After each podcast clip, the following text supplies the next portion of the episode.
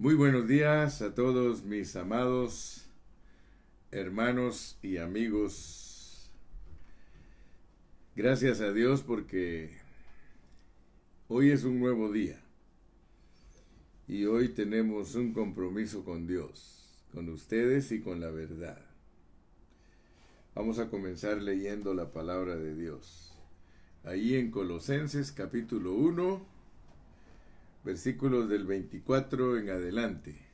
Dice, Ahora me gozo en lo que padezco por vosotros, y cumplo en mi carne lo que falta de las aflicciones de Cristo por su cuerpo que es la iglesia, de la cual fui hecho ministro según la administración de Dios que me fue dada para con vosotros, para que anuncie cumplidamente la palabra de Dios, el misterio que había estado oculto desde los siglos y edades, pero que ahora ha sido manifestado a sus santos, a quienes Dios quiso dar a conocer las riquezas de la gloria de este misterio entre los gentiles, que es Cristo en vosotros la esperanza de gloria, a quien anunciamos amonestando a todo hombre y enseñando a todo hombre en toda sabiduría, a fin de presentar perfecto en Cristo Jesús a todo hombre,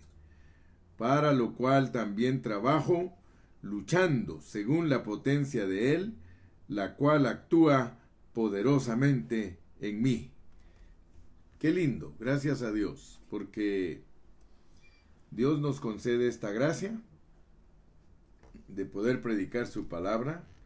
Vamos a orar, Padre Celestial, una vez más nos presentamos delante de ti como ministros de tu Evangelio, como siervos tuyos, como mayordomos, como ancianos, como pastores, para guiar a tu pueblo. En esta mañana imploramos tu favor divino, pedimos que por favor nos des eh, de tu fortaleza, que nos des de tu sabiduría para poder siempre bendecir a tu pueblo y que podamos cumplir, que podamos cumplir nuestro ministerio como servidores tuyos y que podamos presentarte a los hermanos perfectos delante de ti. Ayúdanos a ser los anunciadores que cumplidamente entregan esta palabra.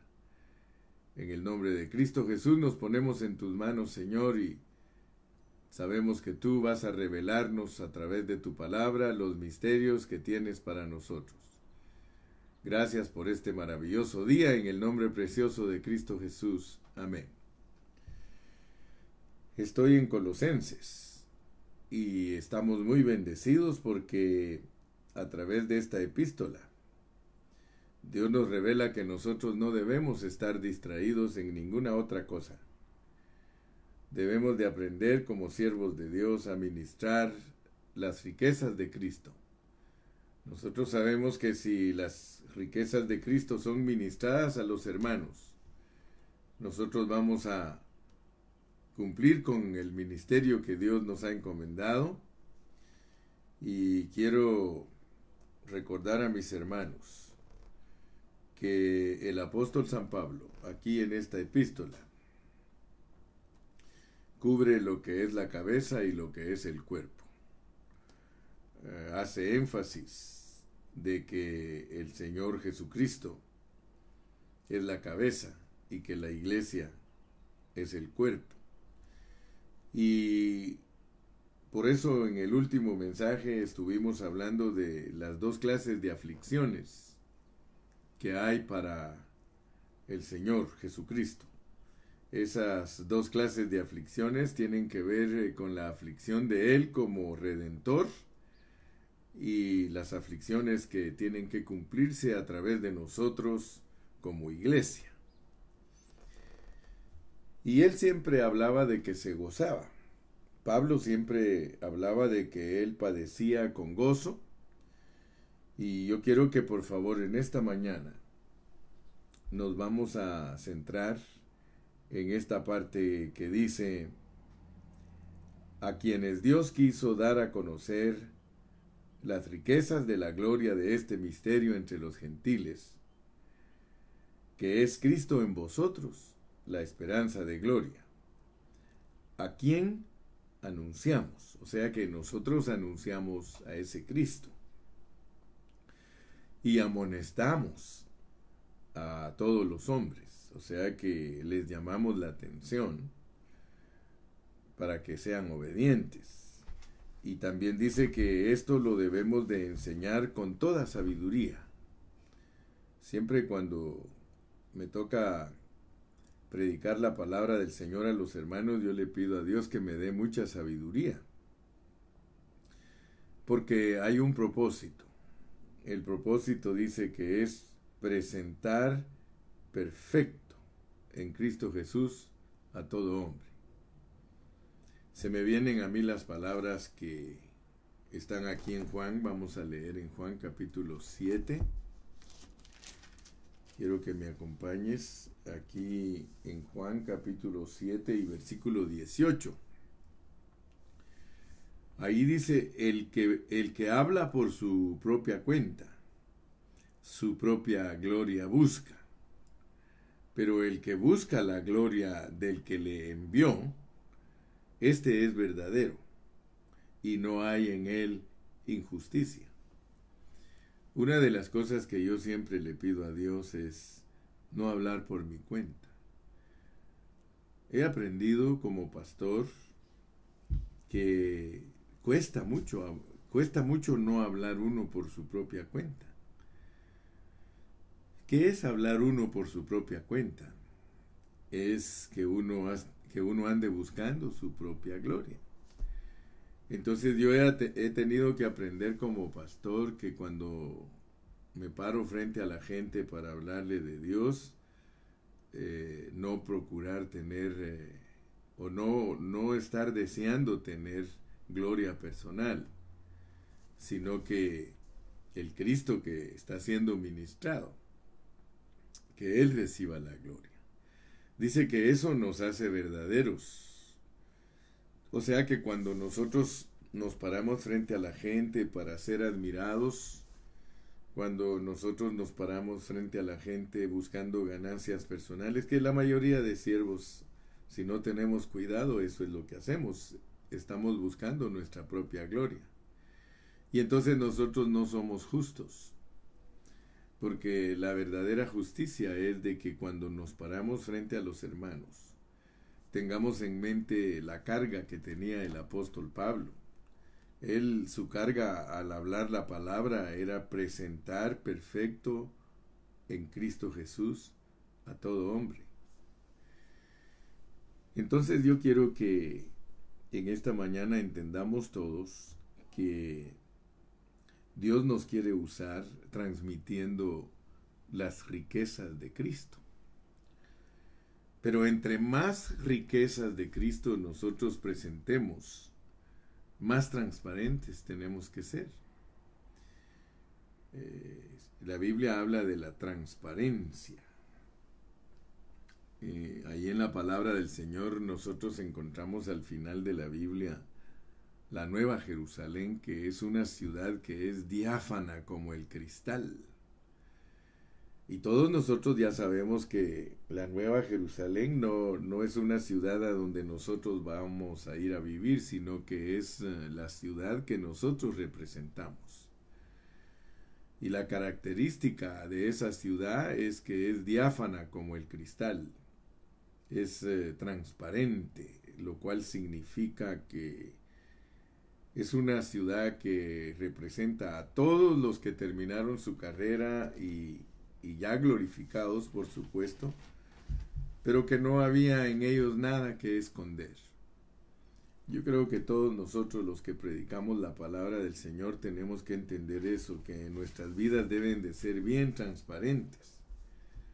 Solamente cuando nosotros somos transparentes como el cristal, nosotros podemos ayudar a las personas que nos oyen para que ellas puedan ser perfeccionadas. Notemos que toda la Biblia es para disfrutar. eh, nosotros tenemos que aprender a disfrutar a Dios en toda la Biblia. Pero debe de haber una visión que nos gobierne. Debe de haber un pensamiento en nosotros que nos mantenga controlados.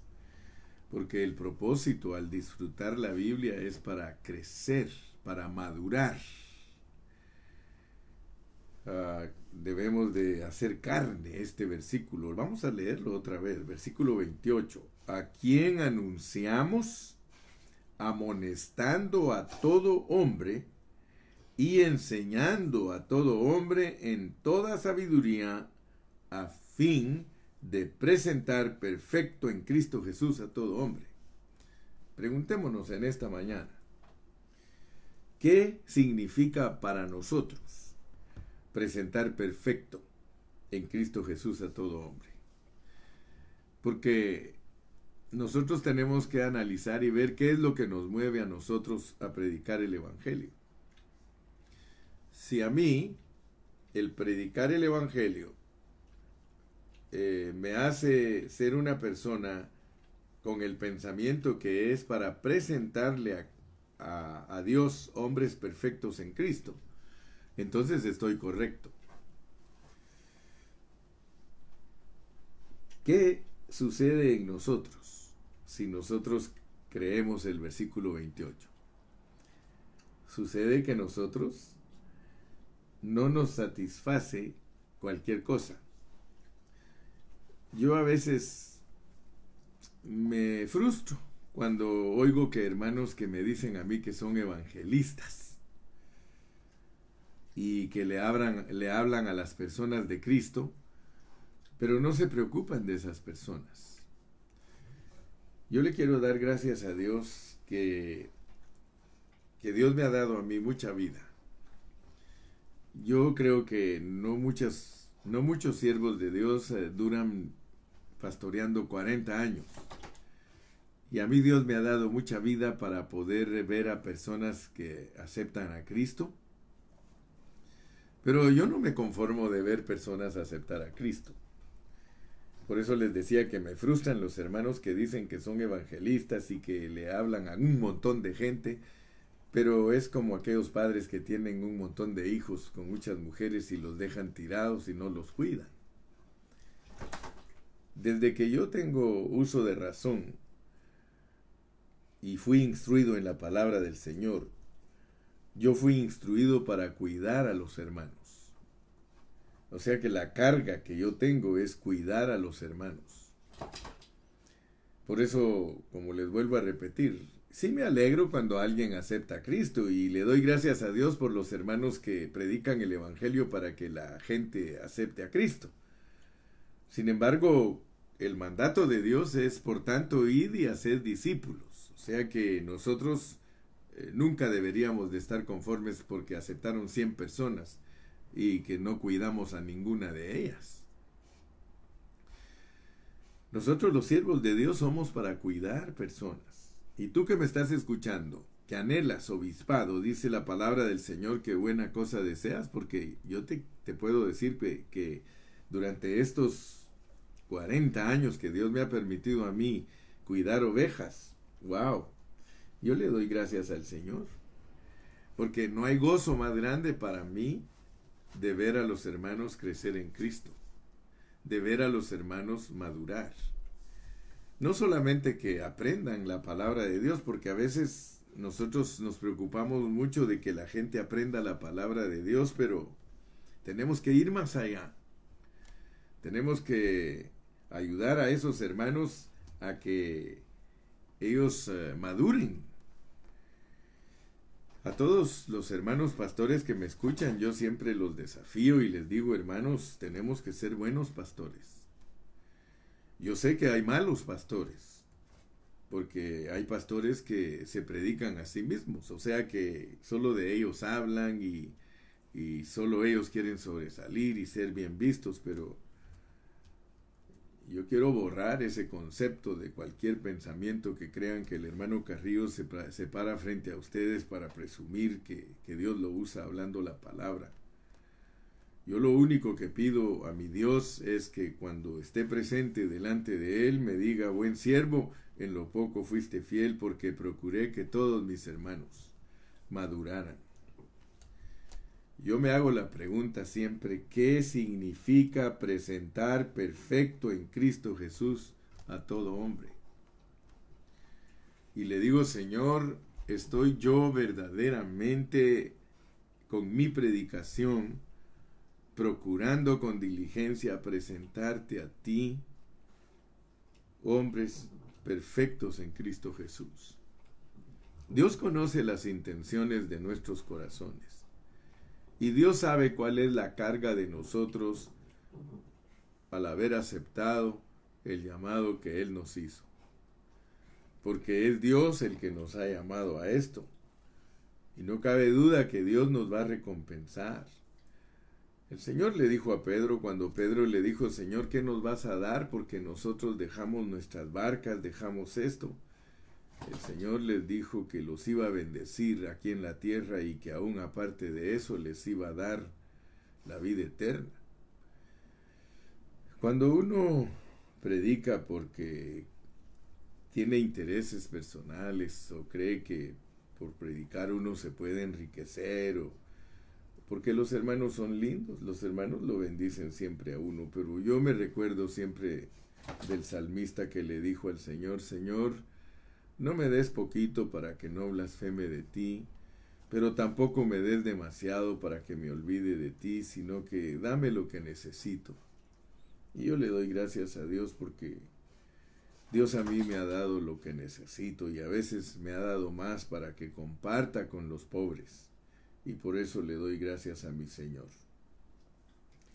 La carga que tengo con el mensaje de hoy es que tú y yo presentemos perfectos a los que Dios nos ha puesto bajo nuestro cuidado. Esa es mi carga. Y por eso me desvelo, por eso me preocupo, por eso estudio, por eso busco el rostro del Señor, porque yo quiero que mi hablar sea para perfeccionar a las personas que le vamos a presentar a nuestro Dios. Amén. Ahora yo quiero que tú sepas que ese presentar perfectos en Cristo Jesús a los hombres tiene dos aspectos. El primer aspecto es de que yo debo de procurar con diligencia ser hallado perfecto. Muchos hermanos pastores predican la palabra del Señor, pero no saben que ellos tienen que ser perfeccionados primero. ¿Qué voy a ministrar yo, hermanos, si yo mismo no estoy siendo perfeccionado? Entonces, el primer aspecto de la perfección tiene que ver con nosotros personalmente. Si personalmente nosotros dejamos que Dios nos perfeccione, entonces nosotros no solo vamos a ser influencia, porque algunos son influencia y no viven lo que predican. Esto va más allá de la influencia. Esto va hacia la dirección de suministrar a la meta de impartir, porque nosotros impartimos lo que nosotros somos. Entonces tú que anhelas liderazgo, que anhelas que Dios te use, porque en la parte individual yo no creo que multiplicamos talento. En la parte individual, como Pablo le dijo a Timoteo, ten cuidado de lo que enseñas, porque de acuerdo a lo que enseñes, eh, te salvarás tú primeramente y salvarás a tus oyentes. Los que han estudiado conmigo por muchos años saben que Dios nos ha permitido enseñar con toda sabiduría. Y lo que siempre yo me he preocupado y les he dicho a todos es de que nosotros somos los que imparten y reparten. No somos los que dice que el que reparte, el que reparte se queda con la mejor parte.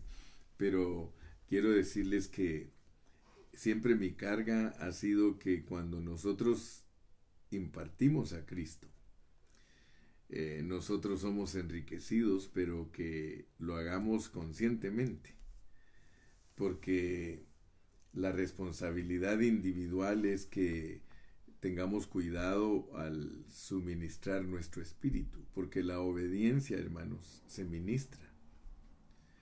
Estamos hablando de transparencia.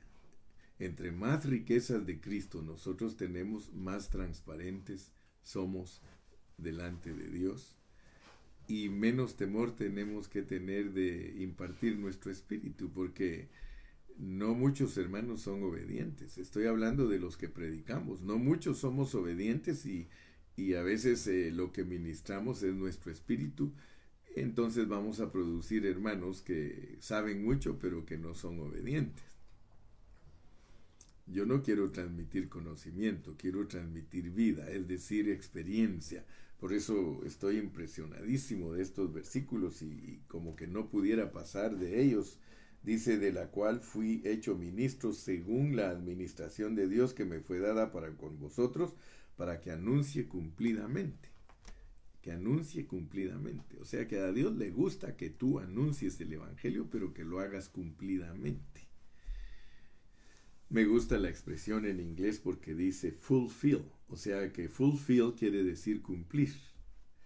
Entonces eh, estamos hablando de predicadores que cumplen con lo que dicen. O sea que si yo te digo a ti que tú tienes que ser presentado perfecto delante de Dios, yo soy el primero que tengo que estar perfecto. Porque de lo contrario vas a decir que soy un hipócrita y, lo que Dios menos quiere de nosotros es que seamos hipócritas. Él quiere que seamos transparentes como el cristal. Que los hermanos puedan decir, ese hermano verdaderamente está tratando de vivir a Cristo. No que vayan a decir, eh, ah, este hermano predica y no se convierte. El Señor Jesucristo fue muy claro con con la enseñanza respecto a los fariseos. Él dijo que hicieran lo que ellos dicen, pero que no hicieran lo que ellos hacen. Imagínese, hermano, la clase de predicador eh, delante de Dios es un fariseo, aquel que dice que tiene uno que hacer las cosas y, no las hace. Entonces, eh, mi carga, hermano, mi carga es que individualmente nosotros tenemos que ser los que eh, estamos perfectos delante de Dios.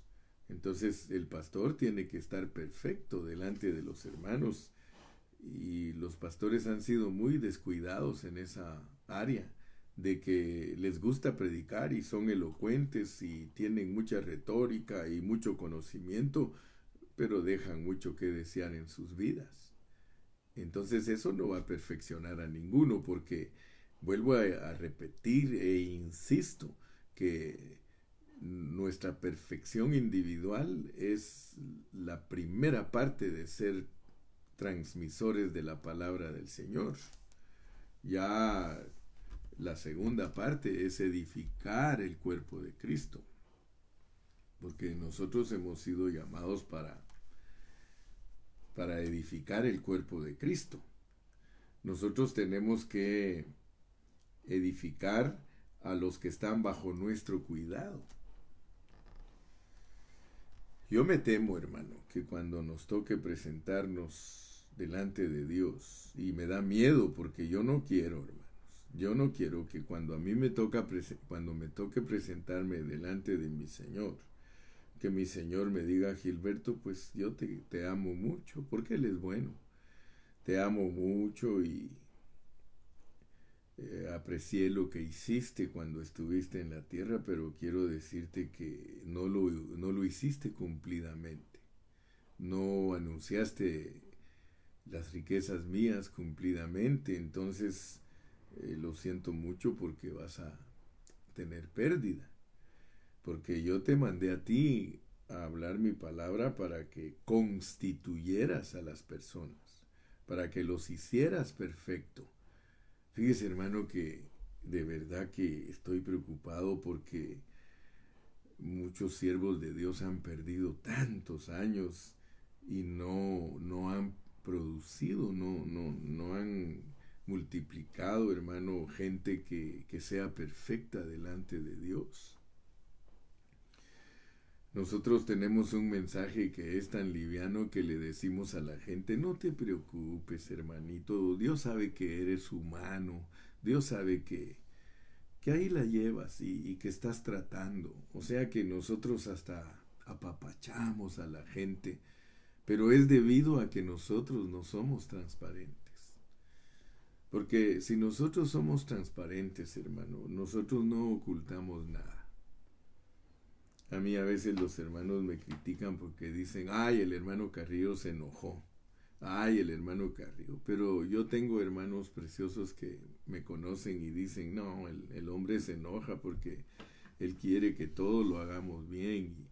Y entonces esos hermanos son lindos porque esos hermanos en vez de criticarlo a uno, lo ayudan a uno para que uno se entregue más a este oficio, a esta profesión, hermano. Recuerda pastor, recuerda siervo y tú que anhelas también porque muchos de ustedes son líderes. A muchos de ustedes los ha puesto Dios como ejemplos de la Grey. Acuérdense que nosotros tenemos que presentarle a Dios algo corporativo.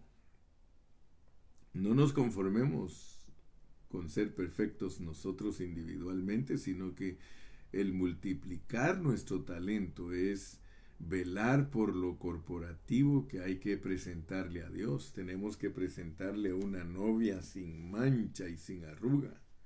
Usted dirá, hermano, es que ese es Cristo el que lo presenta. Pues de eso le estoy hablando.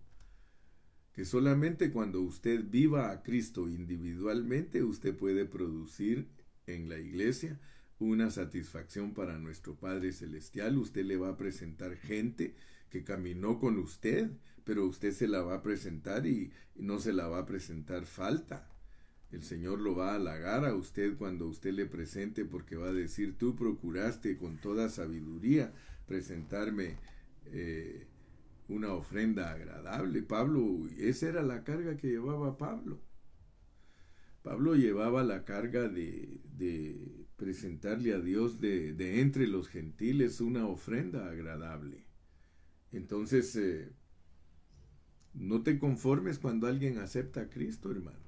Porque cuando alguien acepta a Cristo, y vuelvo a decirte que gloria a Dios, porque hay fiesta en los cielos cuando un pecador se arrepiente, pero lo más elevado delante de Dios es de que, que tú, cuando veas que alguien acepta a Cristo, que, que no lo dejes tirado, sino que lo ayudes a, a que se desarrolle delante de Cristo, a que se desarrolle delante de Dios.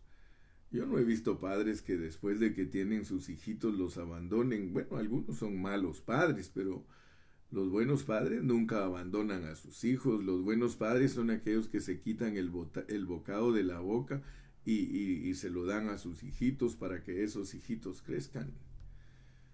Hermanos, yo me crié en una pobreza terrible. Cuando yo era chiquitito, sí, Dios me bendijo y mientras estuvo viva mi abuela, eh, yo era un niño, como dice el hermano Ramón, riquillo, porque por medio de mi abuela mi papá tuvo mucha responsabilidad para cuidarnos. Pero cuando se murió mi abuela, nuestro padre nos abandonó. Ya no tuvo cuidado de nosotros. Y yo, mientras estaba pequeñito, de uno a cinco años, yo era un niño que andaba con sus zapatitos bien bonitos, sus, trajecitos bonitos. Mi abuela me llevaba en carruaje, o sea, en aquellos carruajes que habían con caballos, hasta cuatro caballos tenían los carruajes que nos llevaba a pasear mi abuelita y íbamos al mercado con ella y eh, habían unos mercados en ese tiempo, pero con mucha abundancia y salíamos cargados de provisión desde y viajábamos desde las afueras de la capital hasta el mero centro. Y pues cuando yo era pequeño en mi, en mi ciudad eh, no habían más que cuatro o cinco carros. Pero quiero decirles con esto pues que eh, en medio de la pobreza que experimenté más tarde mi mamá se preocupó mucho de nosotros. Y mi mamá peleó la batalla eh, creándonos para que no nos faltara nada. Entonces estoy hablando de esto porque muchos hermanos ven que hay personas que aceptan a Cristo y no las cuidan. No les interesa. Recuérdate siempre que lo único que sucede cuando alguien acepta a Cristo es que le quitaron la condenación y ya no va a ir al, ya no va a ir al lago de fuego. Pero eso no quiere decir que esa persona ya maduró, eso no quiere decir que esa persona ya está perfecta delante de Cristo. El mensaje de hoy es para que tú ya cambies de vida, que tengas un cambio radical y que ya no estés haciendo reclamos de que por qué esto en la iglesia, que por qué aquí, que por qué esto allá. No, no, no. Ya tienes que entender que en la vida de la iglesia es una vida para perfeccionar a los santos, para perfeccionar a los hermanos. La vida de la iglesia es para que nosotros ayudemos a todos los hermanos a crecer, para que Dios bendiga nuestro trabajo, para que Dios un día nos eh, halague por haber multiplicado los talentos. Yo le doy gracias a Dios por el hermano Romaldo. Romaldo es un, eh, yo le digo a los hermanos Romaldo que este, él es, le digo, él es un, un, un bebé grandote, porque es un bebé que apenas tiene seis, ocho meses de haber entregado su vida a Cristo y ya está predicando. Eso es bueno. Eso es lo que le agrada a Dios. Hermano, imagínese usted el hermano Watchman Nee cuando aceptó a Cristo, él tenía 17 años. Y a los 17 años que aceptó a Cristo, a los seis meses escribió su primer libro acerca de la vida cristiana. ¿Cómo no lo va a usar Dios a un hermano así? Dios te bendiga, Romualdo, en esta mañana. Yo espero que ya estés conectado, eh, que no me estés haciendo la competencia, que te lleves cuatro contigo. Aleluya. Eh, quiero decirte que yo estoy muy contento. Yo no, no hay gozo más grande para mí, hermano, que ver que la gente que se salva empieza a crecer en Cristo Jesús. Me parece que se cortó un ratito, hermanos, pero ya volvimos, ya volvimos. Ya estamos por acá de regreso. Amén. Si, si, me estás viendo, dime amén, porque algunos dicen que se cortó, pero es que como que quiso entrar una llamada, no le hice caso a... Bueno, sí le hice caso a, a Cayetano me dijo póngalo como avión y no sé qué pasó que entró de todas maneras una llamada. Pero aquí estoy y cada día perfeccionando mi celular para que no se me corte.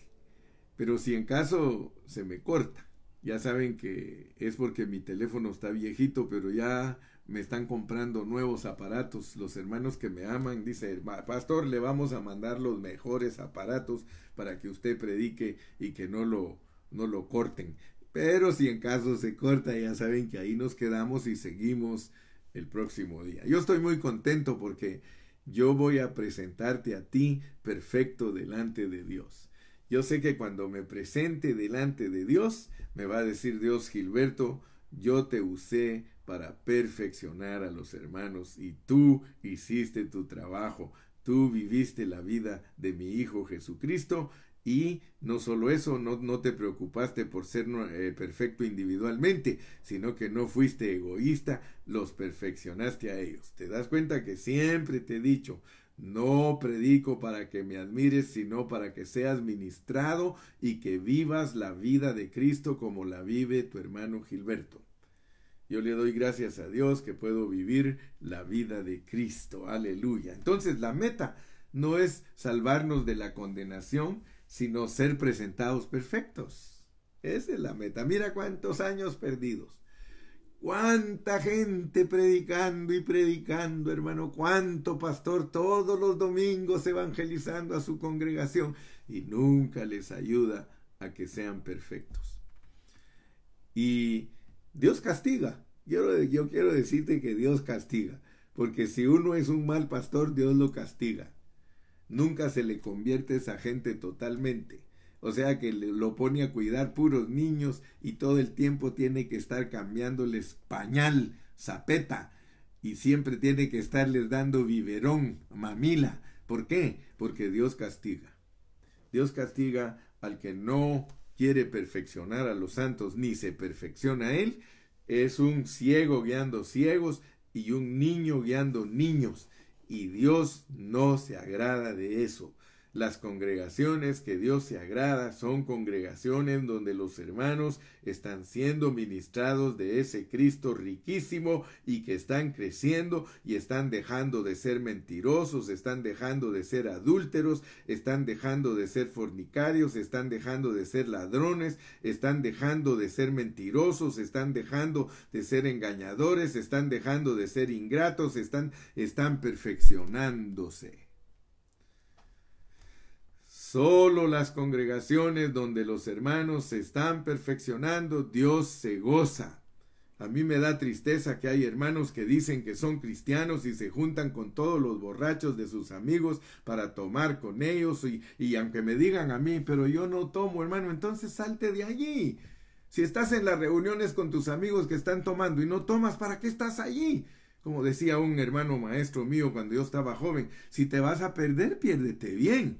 Pero imagínate que cuando Dios te llame a cuentas, hermano. Ay, Señor, es que yo me fui a evangelizar. ¿Cómo me voy a ir a evangelizar yo a un casino si me gusta jugar dinero? ¿Cómo me voy a ir a, a evangelizar a un bar si me gusta tomar? ¿Cómo me voy a ir a evangelizar a las prostitutas si quiero andar con ellas? ¿Cómo me voy a ir a evangelizar a los que están ahí con los mariachis si a mí me gustan los mariachis? Entonces, de la única manera que yo puedo ser una persona que Cristo se ve en mí es cuando yo huyo de lo que a mí me hace caer. Todos nosotros tenemos que tomar la delantera. Tienes que tomar la delantera. Dios se agrada cuando tú tomas la delantera. Yo siempre he sido una persona que nunca me he conformado. Yo no quiero ser mediocre. Yo no quiero ser un cristiano de esos, hermano, que, ah, miren, lo predica y hace esto y esto. No, que Dios me libre, que Dios me ayude. Y por eso también quiero que tú seas igual. Yo quiero que si el hermano Carrillo pelea la buena batalla de la fe, tú juntamente con él la pelees. Quizá no lo hemos logrado en su totalidad, quizá todavía nos falte, pero hermano, quítate de esa esclavitud. Hay hermanos que por su profesión tienen que estarse juntando con mundanos, pero, pero no dejan de ser mundanos. Yo conozco hermanos que, que, solo con los mundanos quieren andar y hasta les he dicho, yo les he dicho, porque yo soy transparente, le he dicho, ¿por qué con tu jefe sí te juntas? ¿Por qué a las fiestas con él vas y ahí donde están tomando? ¿Y por qué cuando nosotros te invitamos no quieres estar con nosotros? Para estar con nosotros pones infinidad de excusas, pero para estar con los mundanos, oh, barato eres. Perdona, hermano, pero eh, la verdad es la verdad y yo te quiero presentar a ti perfecto delante de Dios y es mejor que ahorita a tiempo te dé el alimento, porque de qué me sirve estar predicando cuando ya te estés muriendo en un hospital? ¿De qué me sirve decirte la verdad cuando te diga el doctor que tienes cáncer? No me va a servir de nada, hermano. Ni voy a tener ningún galardón por haber estado platicando contigo, pero si yo te digo la verdad ahora, cuando me toque estar delante de Dios, el Señor me va a decir, en lo poco fuiste fiel, en lo mucho te pondré. Algunos hermanos a mí no me quieren porque dicen que predico muy duro. Pero gloria a Dios por aquellos que sí me quieren porque dicen, hermano, dice, tú me puedes decir lo que quieras, yo lo recibo de ti. Oh, hermanos lindos, hermanos preciosos. Gloria al nombre de Jesús. Hermanos, todo el que nos escuche, hermano, todo el que nos escuche debe escuchar de nuestros labios que nosotros queremos que ellos crezcan. Donde quiera que voy, hermano, siempre le digo a los hermanos, hermanos, crezcan, hermanos. Crezcan, hermanos. A veces mis hijos me dicen, papá, yo todavía no he logrado, siempre discuto con mi pareja, le digo, pues yo no sé qué van a hacer, pero tienen que castigarse ya, crucifíquense, les digo, crucifíquense. Ustedes muchas veces no se crucifican y por eso están siempre discutiendo y peleando con su cónyuge. El cónyuge es un regalo de Dios para ti, no para que estés peleando con él. Esa hermana que Dios te regaló, varón, es tu, tu reina, tu preciosa, cuídala. Ese varón que Dios te dio, hermana, es para que lo cuides, para que lo trates bien, no para que estés discutiendo con él. Ay, hermano, es que la pandemia ahora, no ve, hermano, me da risa lo que dicen algunos ahí. Ay, dice, al fin estoy conociendo a mi marido. Ahí hasta chiste, hasta chiste hacen algunos. Ay, dice, ya le tengo tanta confianza ahora que hasta le iba a contar que tengo dos novias. Esos chistes, hermano, no deberían de existir entre los cristianos. Entre nosotros lo único que debe de haber es una palabra pura, una palabra que nos edifique. Lo que pasa es que nosotros hemos sido tan livianos, hermano, y tan arrastrados por las cosas materiales que reflejamos lo que somos, hermano. Reflejamos lo que somos. Pero Dios está cansado de nosotros. Dios está cansado. Ayer eh, me gocé al oír a un che, ahí un, un pibe hablando, diciendo, eh, al fin he encontrado ya personas que, ya ahora que se alargó la pandemia, ya tengo compañeros diciendo que, que, Dios no se agradaba de nuestras reuniones. al fin estoy teniendo compañeros. Y si la alarga la pandemia el Señor más, pues voy a encontrar más compañeros diciendo que Dios no se agradaba de nuestras reuniones y que por eso nos las quitó. Y debemos de ser sinceros, debemos de ser transparentes. En vez de estar peleando cuando vamos a abrir el edificio, aprovechemos para que cuando regresemos, regresemos totalmente cambiados, totalmente eh, tratados por Dios para, para crecer, hermanos amados. Sí. Nosotros vamos a llevar a la gente hasta donde nosotros lleguemos. Por eso me preocupo, hermano. Si ustedes se recuerdan cuando hablábamos de las tribus en el Antiguo Testamento, yo les hablaba de que habían tribus más ricas. Unas tribus eran más ricas que otras. Y por eso eh, Moisés eh, recomendó que no se anduvieran casando de tribus diferentes, sino que se casaran con gente de su propia tribu, porque nosotros en nuestra tribu, eh, ahí está la definición de cuán ricos somos. Un pastor es rico, ese va a ser rico a todos.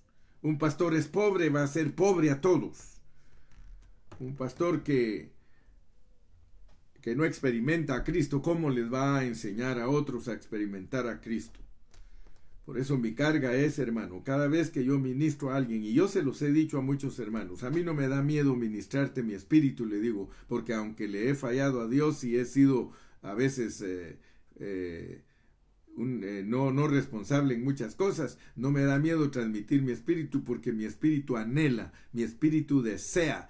yo lloro en la noche diciéndole, Señor, quítame el cuerpo de pecado para que yo pueda servirte, quítame la vestidura de vileza y dame la vestidura real, porque tú sabes cuánto anhelo servirte, tú sabes cuánto realmente, Señor, deseo ser el que anuncia cumplidamente tu palabra.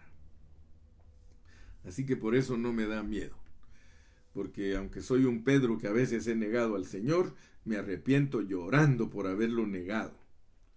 Me peleo a veces con mi esposa, pero llorando le pido perdón que, que me dé otra oportunidad. Entonces no me da miedo ministrar mi espíritu porque hay muchos que no tienen ni la valentía de pedirle perdón a su esposa y la han ofendido, pero como dijo el hermano Santos un día, bien gachos para ofenderlas y no, no les piden perdón.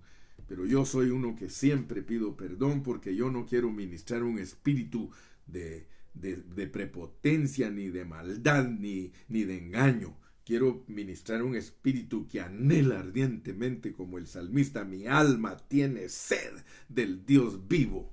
Tengo sed del Dios vivo, hermano.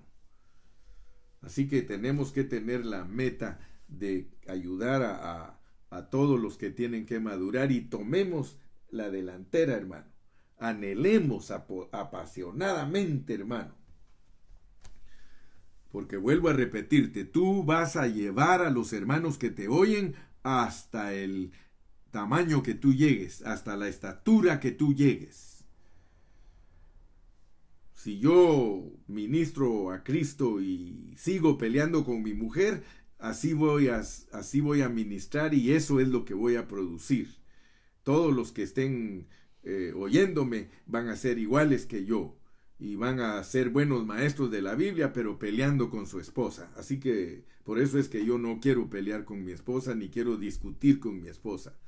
Yo quiero ser un hombre perfecto, un hombre que vive para Dios, para que de esa manera, hermano, cuando yo hable, cuando imponga mis manos, cuando yo ministre, hermano, ministro una totalidad. Gloria a Dios. Entonces nosotros vamos a llevar a otros hasta donde nosotros lleguemos. Yo te pregunto a ti, ¿hasta dónde puedes llevar tú a la gente, hermano? Yo me recuerdo que cuando estaba joven había un hermano que preguntaba y siempre decía, este, ¿cuántos de ustedes quisieran que sus hijos fueran igualitos a ustedes, pero en todo? Igualitos a ustedes en todo. Y muchos les daba vergüenza y decían, no, yo no quiero que mi hijo sea igualito a mí en todo. Imagínate. Qué lindo cuando tú puedes decir, yo quisiera que mi hijo, que mi hija fuera igualita que yo en todo. ¡Wow! Tantos hermanos metidos en las iglesias, hermano, sin crecer. Vas a llevar a otros hasta donde tú llegues hasta donde tú disfrutes a Cristo, hasta allí vas a llevar a la gente a ese disfrute, porque Dios no puede ser burlado. Y Dios castiga. Dios castiga. Si yo ministro a la gente a medias, puras ovejas a medias me va a dar, me va a dar Dios. Pero si yo sé ministrarle a mis ovejas, Dios me va a dar ovejas obedientes. Y por eso le doy gracias a Dios, porque mis ovejas hay de 50%, ovejas de 60%, de 70%, de 80%, aleluya, de 90%, ahí la llevamos. Muy pronto seremos ovejas de 100%. No te, no te avergüences, hermano, no te avergüences. Nos queda un poquito de tiempo y dice Pablo, lo que resta, vivámoslo en el Espíritu. Lo que resta, vívelo en el Espíritu, hermano. Sé irreprensible. Es que esa es la meta a la cual Dios nos quiere llevar a través de esta pandemia para que todo nuestro ser, espíritu, alma y cuerpo sea irreprensible delante del Señor Jesucristo. Aleluya. Aleluya. Ya renuncia a lo que es un evangelio objetivo un evangelio objetivo es aquel que solo te hace creer que eres salvo porque crees en Cristo y que tienes que aprender la palabra de Dios y todo. No, hermano, ese evangelio se llama evangelito. Échale mano al evangelio subjetivo, que se haga carne lo que tú enseñas, que se haga carne en ti lo que tú predicas, hermano. Yo te he enseñado a ti que hay un Cristo lleno de aflicciones dentro de ti. Así que estás capacitado. Algunos piensan, ay no, entonces el hermano Carrillo está ministrando un Cristo afligido. Imagínate. Entonces, ¿qué Cristo quieres que te predique vos? ¿Cuál Cristo quieres que te presente? Si el Cristo de la Biblia es un Cristo crucificado. Yo no te puedo predicar un Cristo que te va a hacer rico, hermano vas a tener dinero. Yo no te voy a predicar un Cristo que te va a dar carro nuevo, hermano. Yo no te voy a predicar un Cristo que te va a dar casa nueva, hermano. Yo no te voy a predicar, hermana, un Cristo que te va a dar mucho dinero para que vayas a Macy's. Yo no te voy a dar un Cristo que te va a dar mucho dinero para que vayas al JC o para que te mantengas en el tianguis todos los días. El Cristo de los cristianos verdaderos es un Cristo que tiene aflicción. Es un Cristo que, que está capacitado, dice que es experimentado en quebranto. ¿Tú sabes lo que es ser experimentado en quebranto? ¿Sabe llorar? ¿Cuántas veces lloras tú? A veces hasta me han dicho, ay, el hermano Carrillo siempre quiere que yo llore. Yo quiero decirte, hermano, hace dos noches yo no podía parar de llorar. Yo no me podía dormir y lloraba y lloraba y le decía, tú sabes cuánto anhelo. Tú sabes que quiero anunciar cumplidamente. Mírame, Señor. Quiero alcanzar tu meta, por favor. Y me resonaban las palabras, tú llevarás a las ovejas hasta donde tú llegues. Eso me golpea fuerte, hermano. Eso me, golpea porque entonces tengo que tener una responsabilidad bien grande, hermano. Tengo una responsabilidad de, de presentarte a ti aprobado. Tengo la responsabilidad que Dios te reciba perfecto. Yo no quiero andar divagando. Yo no quiero andar jugando. Yo quiero ministrarte las riquezas inescrutables de Cristo, las riquezas inagotables de Cristo. Tenemos que cumplir, hermano, las aflicciones que le faltaron a Cristo, pero que le faltaron no para redimir gente, no para reconciliar gente, nosotros no somos llamados para esas aflicciones porque esas aflicciones le pertenecen estrictamente a nuestro Salvador Jesucristo. Pero las aflicciones tuyas son de que los hermanos maduren. Las aflicciones tuyas y mías son que nuestra esposa madure, que nuestros hijos maduren. No te conformes con verlos indiferentes. Yo, yo siempre me acuerdo de un hermano en la congregación de nosotros, que cuando Él se convirtió a Cristo, Él empezó bien, hermanos. Él se ganó a toda su familia para Cristo, hermanos. Pero Él empezó a bajar la guardia y a bajarla y a bajarla. Y eso a mí me entristece, porque cuando yo veo un hermano que baja la guardia, yo digo, Señor, este hermano no va a ser perfeccionado y me ponía afligido porque yo veía que cuando él bajaba la guardia problemas venían a su vida y no despertaba. Yo le pido a Dios por todos mis hermanos para que ellos maduren, hermano. Yo le pido a Dios, le digo, Señor, ayuda a mis hermanos a crecer, Señor.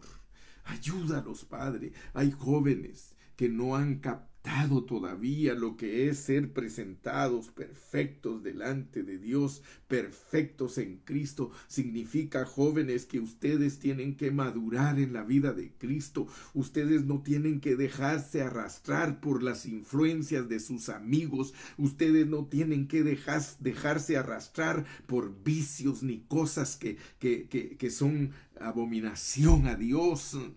Ustedes jóvenes no pueden estarse dejando influenciar. Qué triste me dio ayer a leer ahí en el Facebook de un niño que empezó cantando y sirviéndole al Señor Jesucristo y ahora lo, ahora confiesa que es gay, hermano. Qué tristeza me da. Digo, Dios mío, ¿cómo es posible que Satanás engañe a nuestros jóvenes, a nuestras señoritas y los lleve hacia atrás en vez de llevarlos hacia adelante? Ellos se dejan influenciar por las drogas, por, por fumar marihuana, por todas esas cosas y no tienen un corazón para Cristo, hermano. ¿No será que nosotros no tenemos, no tenemos como padres un corazón para Cristo verdadero para poderlos ministrar, hermano? Para poderles ministrar. Yo, yo me temo que muchos padres no han podido ayudar a sus hijos porque ellos mismos no han recibido la ayuda de Dios de ser personas perfectas delante de Dios y Dios les está castigando porque dice la palabra de Dios que la maldad nuestra la castiga Dios en nuestras generaciones, en nuestros hijos, hermano. Yo he predicado eso. Cuando un padre es flojo, cuando un padre no vive la vida de Cristo, Dios lo castiga y lo castiga en lo que más quiere, en sus hijos, hermano. En esta mañana, hermano, yo te estoy hablando de transparencia. Aprende a ser transparente. Aprende, hermano, a ser transparente.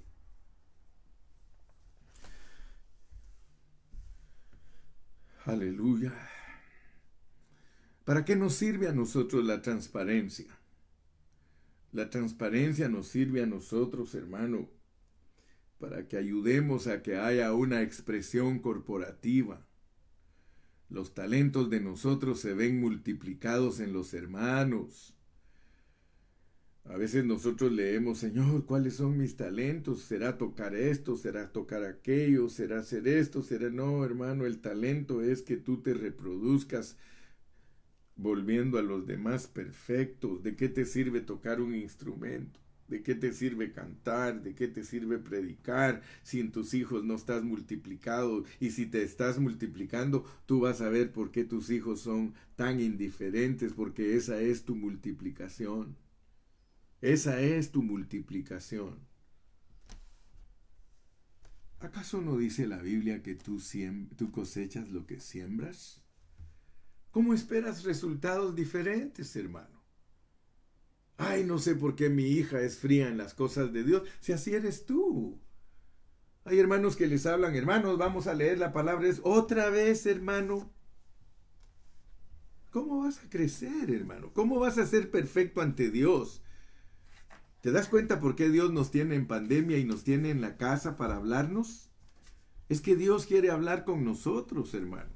Tú tienes hijos chiquitos. Procura producir en tus hijos una expresión de Dios. Tienes hijos chiquitos. Ay, es que es chiquito, ay, déjenlo. Ay, es pequeñito, no, no entiende. No entiende. ¿Qué tal si la mamá de Moisés hubiera pensado como tú? ¿Qué tal si la mamá de Moisés, Jocabed, hubiera pensado igual como piensas tú? Hubiera dejado a, Moisés que hiciera lo que quisiera. Y eh, al llegar a los 40 años, 40 años de, de, egipcio. No, ella se preocupó de que tuviera sus cinco años de hebreo. Sus cinco años de hebreo. Cuando uno se preocupa de que sus hijos tengan sus cinco años de hebreos, aunque tengan 35 más de egipcios, se van a acordar de la semilla que tú sembraste en ellos. Así que en esta mañana, hermano, nosotros somos llamados a ministrar las riquezas inescrutables de Cristo. ¿Para qué, hermano? Dice el apóstol Pablo que tenemos que traer cautiva, traer cautivo a la obediencia a todo hombre a la obediencia de Cristo, hermano. No te quejes si tienes hijos desobedientes, porque ellos son el reflejo tuyo y son la multiplicación tuya por tu frialdad. Porque cuando Dios te ha llamado de que tú te consagres, tú siempre tienes excusas. Vamos a leer de nuevo el pasaje para terminar en esta mañana. Dice, Ahora me gozo en lo que padezco por vosotros y cumplo en mi carne lo que falta de las aflicciones de Cristo por su cuerpo que es la iglesia, de la cual fui hecho ministro según la administración de Dios que me fue dada para con vosotros, para que anuncie cumplidamente la palabra de Dios, el misterio que había estado oculto desde los siglos y edades, pero que ahora ha sido manifestado a sus santos, a quienes Dios quiso dar a conocer las riquezas de la gloria de este misterio entre los gentiles, que es Cristo en vosotros la esperanza de gloria, a quien anunciamos amonestando a todo hombre y enseñando a todo hombre en toda sabiduría, a fin de presentar perfecto en Cristo Jesús a todo hombre, para lo cual también trabajo, luchando, según la potencia de Él, la cual actúa poderosamente en mí. Gracias Señor, porque en esta mañana yo he cumplido, Padre, con tu mandato.